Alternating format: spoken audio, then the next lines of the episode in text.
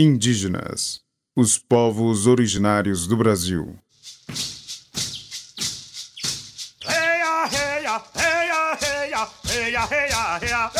As populações indígenas se encontram espalhadas por todo o Brasil. Mesmo em cidades menores como Ouro Preto e Mariana, esses grupos estão presentes. A tentativa de designar o índio a um lugar específico faz com que essas populações sejam invisibilizadas. Os indígenas em Ouro Preto e Mariana são tema deste episódio, apresentado pela professora e historiadora Helena Azevedo Paulo de Almeida.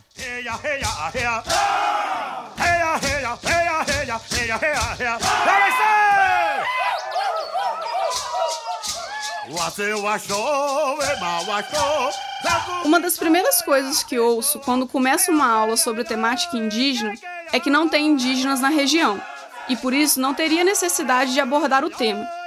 Será que não tem mesmo? Ou será que os indígenas da nossa imaginação têm características que não são suficientes para defini-los? Acho que devemos fazer uma redescoberta dos indígenas contemporâneos e como eles continuam em toda parte. Apenas não somos preparados para identificá-los em sua pluralidade.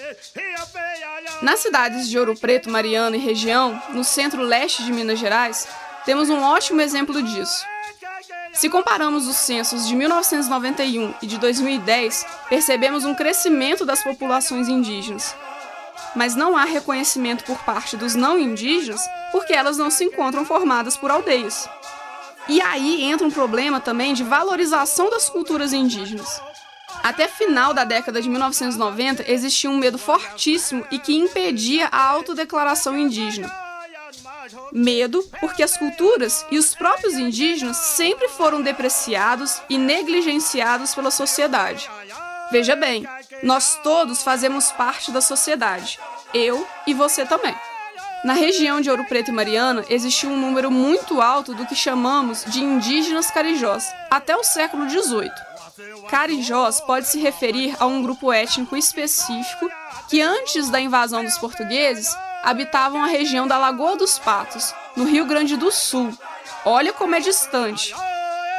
Mas Carijós também pode ser um grupo misto de indígenas escravizados. Os documentos encontrados na região de Ouro Preto e Mariana não deixam claro qual o tipo de carijós que se encontravam por aqui. Particularmente, acredito que seja o segundo tipo, o grupo misto de indígenas escravizados. Essa situação aponta para um outro problema, chamado de invisibilidade indígena. A invisibilidade indígena acontece quando os registros não apontam os nomes dos indivíduos ou de suas origens étnicas. É como falar que esses indígenas não são importantes. E quando a sociedade, baseada na história, fala que algo não é importante, o assunto fica meio que esquecido. Esquecido não, fica um silêncio sobre o tema, como se ele não existisse, o que não corresponde com a realidade. Apenas corresponde com determinados projetos políticos que tinham como objetivo colocar os indígenas no passado e mantê-los lá. Depende de cada um de nós não permitir que isso continue.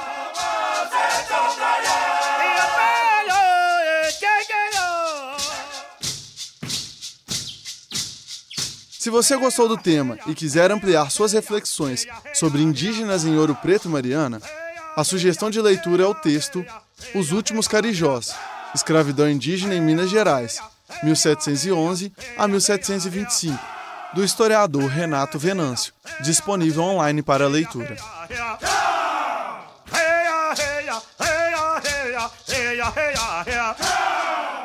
Indígenas, os povos originários do Brasil.